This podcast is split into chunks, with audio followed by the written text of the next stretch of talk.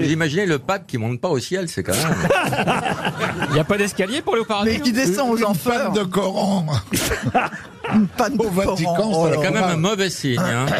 Il a 82 ans, hein, le souverain poussif, pontif. et, et- et il a dit, je dois m'excuser d'être en retard. J'ai été coincé dans un, dans un ascenseur. hein. Et en tout cas, c'est quand même terrible pour un pape de rester bloqué dans un ascenseur pendant 25 minutes. Vous vous rendez Oui, compte Ah pour en n'importe plus, qui, d'ailleurs. C'était même, c'était le jour de l'ascension, je crois, non